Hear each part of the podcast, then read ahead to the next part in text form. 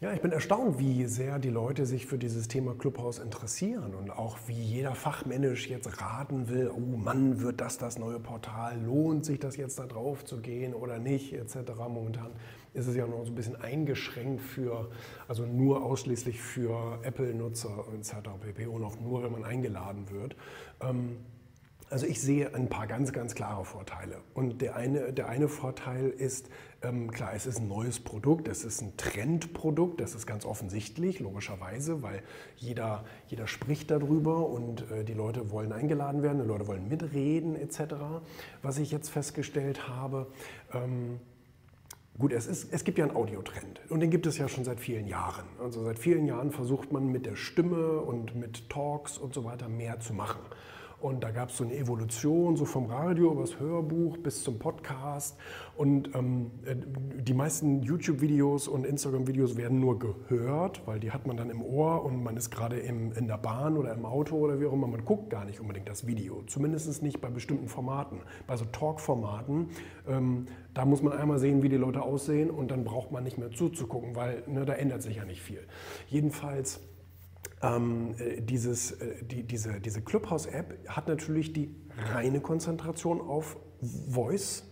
Das ist ein Vorteil. Ähm, es ist eine Art Talk-Radio, also es ist so eine Mitmach- Aktion. Es ist nicht nur ein Podcast in eine Richtung, sondern es ist in beide Richtungen, weil sich auch Zuhörer beteiligen können, indem sie sich melden. Und dann werden sie nach oben geholt, sozusagen, aus dem Publikum raus, oben auf die Bühne, sagt man da. Und dann können die eine Frage stellen oder können ihre Meinung zu dem Thema kundtun, etc. Alles macht der Moderator, der steuert sozusagen, wer was zu sagen hat und wer nicht. Und die meisten anderen Leute hören einfach nur zu. Also das ist natürlich eine ganz interessante Sache und das das gab es schon damals, dieses Mitmachradio, heute auch noch, gibt es ja auch diese äh, ne, Domian Call-In, was hast du zu sagen zum Thema? Also das ist ja nichts Neues. Und dass es das jetzt als App gibt, ist sehr interessant grundsätzlich erweitert also den Podcast-Gedanken hin zu ähm, nicht nur, nicht nur äh, Podcast oder äh, Fachinformation oder was auch immer für eine Information, sondern es kann auch noch ähm, ein Feedback, ein direktes Feedback stimmlich geben. Anders wie bei Instagram oder Co., wo jetzt zum Beispiel du einen Livestream machst und die Leute schreiben dir da Kommentare rein, dann, ähm, dann ist das was anderes. Und außerdem ist natürlich die, die Hürde ganz viel, äh, viel, viel größer, sich zu Wort zu melden und nicht einfach nur was zu schreiben. Bedeutet, du hast natürlich auch viel Hasskommentare und so weiter, äh, hast du in diesen Clubhouses nicht oder wenn nur ganz gering, weil es muss sich jemand melden, der muss sich zu Wort melden, der wird mit seinem Profilbild angezeigt und dann muss der was sagen. Und, und dann zu sagen, äh, du siehst aber kacke aus heute, ich meine, das kann er gar nicht beurteilen, das ist ja eine Audio-App oder ne, äh, du, du klingst aber scheiße oder wie auch immer, das erfordert dann schon sehr viel Mut. Und dann kannst du den ja auch sofort wieder ins Publikum schmeißen und dann ist er raus.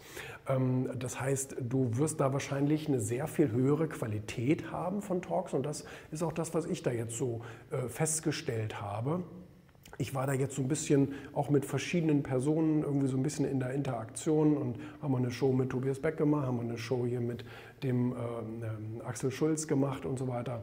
Ähm, das sind also alles ganz hochwertige Sachen. Alle Teilnehmer haben auch mal Spaß daran, weil es wirklich dieses Interaktive und das ist interessant. Und vor allen Dingen, du musst nicht gut aussehen. Ganz im, also es ist völlig egal, wie du aussiehst, wo du gerade bist, was du gerade machst. Weil es ist eine reine Audio-App. Auch wieder anders wie bei Instagram und Co.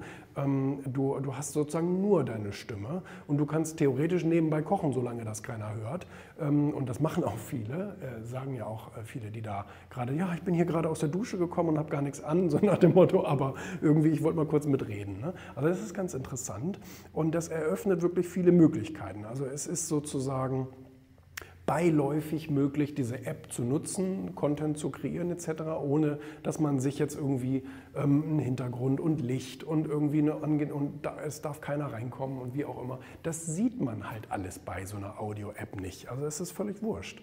Ähm, äh, das, ist sicherlich ein extremer Vorteil. Aber Was man überhaupt nicht sagen kann, ist, was haben die Gründer damit vor? Das kann ja auch keiner wissen. Das wissen wahrscheinlich gerade nicht mal die Gründer selbst. Das war ja letztendlich nur so eine kleine Pandemie-Idee, wo sie gesagt haben, auch irgendwie müssen wir uns doch hier in der Pandemie auch mal ein bisschen unterhalten im Silicon Valley. Äh, programmieren wir schnell so eine App, wo wir uns mit ein paar Leuten zusammenschließen können und ein bisschen talken können.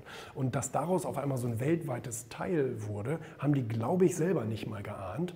Und äh, das sind ja auch die schönsten Geschäftsmodelle, wenn sie so entstehen, wenn es ein, nicht nur ein gutes Produkt ist, sondern viele Leute sehen das genauso, dass es ein gutes Produkt ist und wollen das haben. Und ähm, von daher, ob die das dann jetzt in ein paar Wochen für 200 Millionen an Instagram oder Facebook verkaufen oder an Microsoft verkaufen, ähm, oder ob die sagen, wir machen dies oder wir machen jenes oder wir sammeln Kapital oder wir machen zu. Oder das, das kann man nicht sagen, das weiß man ja nicht. Das, ähm, das wird sich zeigen. Da kann man jetzt auch nicht spekulieren, braucht man auch nicht spekulieren. Ähm, da müssen die ja selber erstmal gucken, was können die da überhaupt für ein Geschäftsmodell von machen für sich, etc. etc. Und ähm, das kann keiner sagen, in die Glaskugel kann keiner gucken. Ich bin aber äh, der Meinung, man muss äh, diese Dinge mitmachen. Das ist genau wie bei einem Aktienportfolio, weißt du. Ich meine, nicht jede App wird erfolgreich sein auf Dauer, aber wenn du überall ein bisschen präsent bist und ein bisschen mitspielst, dann werden sich welche rauskristallisieren, die eben überleben werden und dann bist du dabei. So einfach ist das. Und ähm, das, das, das, ist ein gewisses Investment, Zeitinvestment, Ressourceninvestment, dass man auf verschiedenen Plattformen eben was macht. Ich meine, ich bin ja auch auf so vielen verschiedenen Plattformen, ähm, auf TikTok, auf Twitter, auf Instagram, Facebook, YouTube, ähm, auf Vevo, auf Pinterest, wie heißt das alles? Ne? Das ist ja unglaublich, ähm, diese ganzen Portale, Xing, LinkedIn und so weiter. Also ähm, äh, das, das kann man nicht sagen, was sich letztendlich durchsetzen wird, aber es ist meiner Meinung nach nicht ganz verkehrt, ähm, überall präsent zu sein.